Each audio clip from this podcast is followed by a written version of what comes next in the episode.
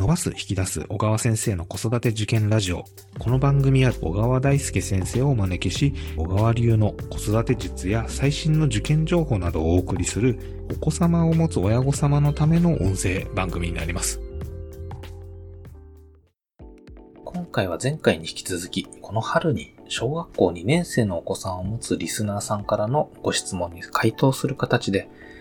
小学校低学年のお子さんはこの新型コロナで家で過ごしている間にどのようなことをさせればよいのかというお話になります。前回は国語について、今回は算数について小川さんに話していただきました。はい。えー、小川先生、こんにちは。今日もよろしくお願いいたします。はい、よろしくお願いします。はい。えっ、ー、と、本日も、えっ、ー、と、ちょっとオンラインでつながさせていただいておりますので、もしかすると、ところどころ聞き苦しい点はあるかもしれませんが、ご了承ください。え、ー、と、今回は、まあ、この長期休みに入った時の、前回、国語についての、えー、やり方っていうところを少しお話しいただいたんですけれども、次は算数について、えっ、ー、と、いろいろお話をお聞きしたいなと思います。はい。えー、今回も小学校のね、低学年のお子さんを中心に置きながらお話しできればと思うんですけども、えー、算数の、まずは根幹にあたるのはやはり計算力。この計算の力自体をしっかりと生活の習慣の中にね、入れて慣れておくっていうのは大事になってくるんですよね。で、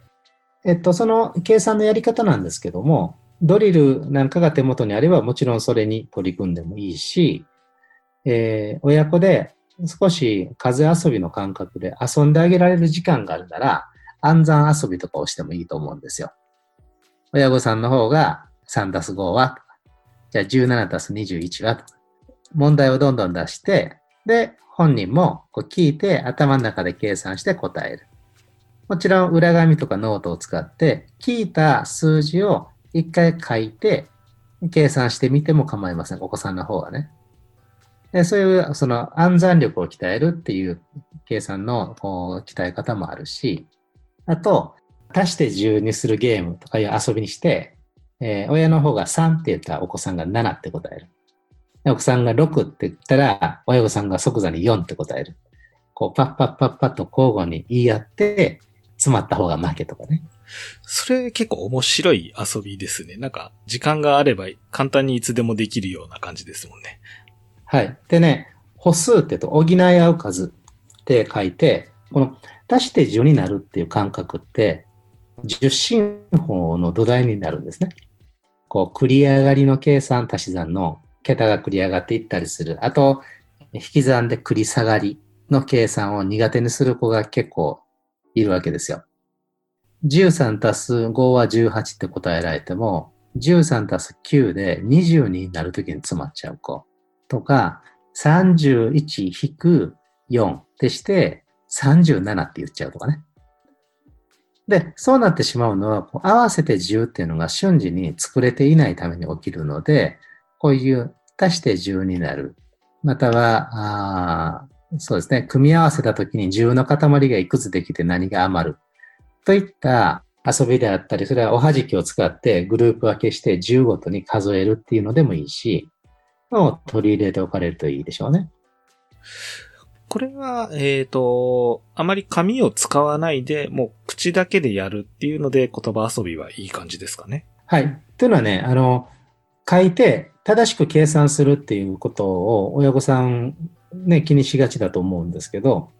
もちろんね、式を正しく書いて答え出していくことも必要なんですが、それをやりきるには結局のところ暗算力なんですよね。なるほど。あのー、その筆算するにしろ、紙でね、書いて式を変えて計算するにしろ、結局頭の中で必ず暗算っていう部分を使っているので、それはあの脳の働きで言うと短期記憶力と言われる頭のこう前頭前野ですかね、こう一時的に覚えておく場所。で、ここのところに数字をいくつ置いておけるかってことなんですよ。ああ、なるほど、うん？そうですね。27×12 を計算しようとすると、頭の中に27と12があって、27×10 と 27×2 を分けてってやりますよね。そうですね。で、27×10 の270を、はい、270を覚えておいて、27×2 が54だから、さっき270だったから、270と54だから324っていうふうに、頭の中に1個ずつ覚えて、ケース数字を置いといて、で、それをつなげながら答え出しますよね、暗算って。そうですね。うん。で、それがあの一瞬で自動的にパッと出る人と順番にやる人とやり方は違ったとしても、頭の中に数を順番に置きながら組み合わせるってことに変わりはないわけですよ。そうすると、その覚えておく力っていうのは鍛えてあげなきゃいけない。これを全部何でも式を紙に書いてですね、筆算にして、目で見て計算することだけをやっていると、意外にこの暗算の力で育たないから、書いて計算する時間と頭の中だけで暗算する時間をうまく組み合わせてあげてほしいんですね。ということは、もうこの数字遊び、暗算遊びっていうのは逆に紙に書かないでやった方がいい。覚えさせる方がいいっていうことなんですかね。紙にあまり頼らない方が暗算の力は伸び伸びやすいですね。なるほど。でも途中で忘れてしまいそうになったら途中の数字をメモで残して部分的にメモを置いといて最終暗算で仕上げるっていうのももちろん賢いやり方なのでなるほど。はい。それはいいと思います。で、まあ、そういうふうにして計算をね、この時期、えー慣れさせてあげてほしいなと。で、掛け算っていうのは結局足し算の組み合わせですし、で、引き算っていうのは足し算を逆にしただけのことですし、割り算っていうのは掛け算を元に戻していくことですから、すべての根幹は足し算なんですね。なんかまず足し算をしっかりと鍛える。で、足し算を習得してきたら、あ足し算をしつつ引き算をする。また足し算をしつつ掛け算をする。いうふうに学んでいただければいいと思うんです。で、掛け算に関して言うと、掛け算の九九をね、入り口で日本の場合は覚えますけども、その一つ一つの段が数が足されていった結果を表してるっていう、その、そもそもの基本をちゃんとお子さんにも納得はさせてあげた方がいいですね。なるほどですね。はい。で、そうして掛け算の九九をしていく。で、九九が、えーマスターできたらですね、今度、お九九を逆に言うっていう遊びをしたらいいですね。陰1が1、陰2が2から始める言い方ができたら、九九81、九波72って戻ってくる。でこれで、えー前から行く、後ろから戻ってくるが行き来できるようになると、かなり使いこなせるようになるんで、えーおすすめです。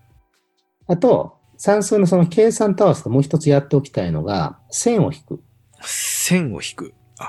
あ、もう一本の線を引くっていうぐらいでっていうことですかね。はい。まっすぐ横に線を引く。まっすぐ縦に線を引く。円を描く。で、そこから次三角形を描く。四角形を描く。自分の手で定規を使わずにまっすぐの線が引けるようになると、学年が上がっていって図形の勉強する上でもすごく有利なんですね。これは、まあフリーハンドでやるっていうことだと思うんですけれども、ノートに書けるぐらいの大きさを書いていくっていうので合ってますかね。そうですね。まあ、遊びなんで、えっ、と、外遊びできるんだったら僕も公園で大きな三角描いたりも全然したらいいと思ってるんですけど、あ、はい。まあ、今、お家でやる分にはノートであるとか、なんか手近な紙で書けばいいと思います。で、えーそうやって、こう、図形の感覚の入り口を線を引くってところで学びつつ、折り紙があれば、いろいろ折って形を作ってみるといいですね。で特に折り紙の場合、形を作って終わりじゃなくて、広げて戻してみてほしいですね。なるほど。立体的な感覚って言いますか。うん。あの、どういう、こう、例えば、対角線で2回折ったら、広げたら、バッテンのような筋が入りますよね。はい。でもその頂点頂点をこう合わせて綺麗な折り方をせずにわざとずらしてこう折ってみると、この線の入り方っていうのが、こう中途半端なところでラインが引かれて、こうちょうど、えー台形を2つ組み合わせたような形に真ん中の線が引かれたりする。はい。はい。で、そういうふうなことを何回かやってると、こう図形の見方というものも養われていくし、はい。で、この形の感覚を持っておけば、学年が上がっていってですね、いろいろとこう図形問題に取り組む時であったり、高学年になると速さの問題とか出てきますけど、そういう時でも面積図といって、こう図形のね、面積の計算のやり方に当てはめて答えを出していくというテクニック、考え方も使うんですけど、そういう時にも図形感覚というのは繋がっていくのでいいと思いますね。なるほどですね。例えば、あのー、速さをやるときも、横にこう、家と家をつないでっていうような線とかも確かにありますよね。はい。ああいうのでもなんか使えそうな感じしますね。そうですね。で、あと最後に文章題っていうのが算数出てきますけど、えー、文章題の場合も、いきなりこのね、問題集とかで、とにかく解くっていうことよりも、何が書いてあるかを読む方が大事で、たくさん問題解きましょうねっていく前に、えー、問題文自体を正確に読み取って、何と何が出てきて、どういった条件になっているかを整理できる方を、まず第一ステップとして確認してあげてほしいんですよ。なるほど。だからまず、親御さんが数分でもちょっと見てあげれるなら、問題読んで解き始める前に、えー、どういうこと言ってる問題だったのって聞いてあげる。はい。で、内容を説明してくれたら、じゃあどんな式立てたらいいか自分で考えてごらんねって言って、あとはやらせる。なるほどですね。そういったこう、一手間ね、声をかけてあげると、随分理解が変わるので、今もずっと一緒にいて、なかなかね、あの、どれぐらい進んでるかとか、解けたかどうかばっかり気になりやすいと思うんですけど、答えを出してしまうより前の段階で、そもそも読めてるのかなっていうところを気をつけてあげると、算数も、えー、伸ばしてあげやすいんじゃないかなと思います。なるほどですね。先ほどのその文章題とかも簡単なそのドリルみたいなのがあった方がやっぱりいいですかね？そうですね。まあドリルはめくりやすいからいいでしょうし、学校の新学年の教科書もらってたら、まず教科書を読むっていうのは基本ですね。あ、なるほどですね。確かに。うん。教科書も先に配られてる学校も結構あるらしいので、もしそれがあればそれをちょっと読んでみるっていうところがいい感じですかね。そうですね。それこそ親子で一緒にふーんって言いながら読むだけでもすごくいいと思いますよ。なるほどですね。あ、そうそう。あの、ちゃんとやらせようと思うと、今、この時期、多分ストレスが双方に溜まってるから、あんまりいい結果生まないんですよ。ああ、なるほど。なので、こういうこう閉塞感のあるね、休校期間中のこの時期って100%を目指すの絶対ダメです。前回の話ですね。はい。ほどほどに身につくものがあればよしという、ちょっとおおらかな評価で関わってあげるのが子供にとっても伸びていいと思いますね。わかりました。はい。はい。えー、今日も小川先生ありがとうございます。はい、ありがとうございます。今回は小学校低学年向けにこの新型コロナのお休みの間、どのようなことをさせればよいかということの算数について主に取り上げさせていただきました。簡単にまとめますと、まず暗算力を伸ばしてあげる。これは足し算を基本として足して10になる繰り上げの計算、あるいは引き算の繰り下げの計算を遊び感覚でやらせてみせる。余裕があれば文章問題、えー、これは問題を解くというのではなく、もしあれば教科書などを見ながら文章で何を書かれているのかを理解するといったことをやってみるのが良いのではないかということでした。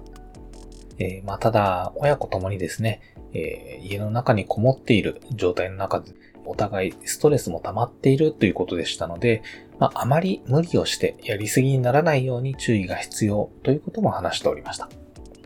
まあ確かに本来外で遊ぶっていうことがまあかなり大事な時期かなと思うんですけれども、まあ、この状況下外出も自粛しなければならないので、そのあたりお子様のケアというのは大切になってくるんかなと思います。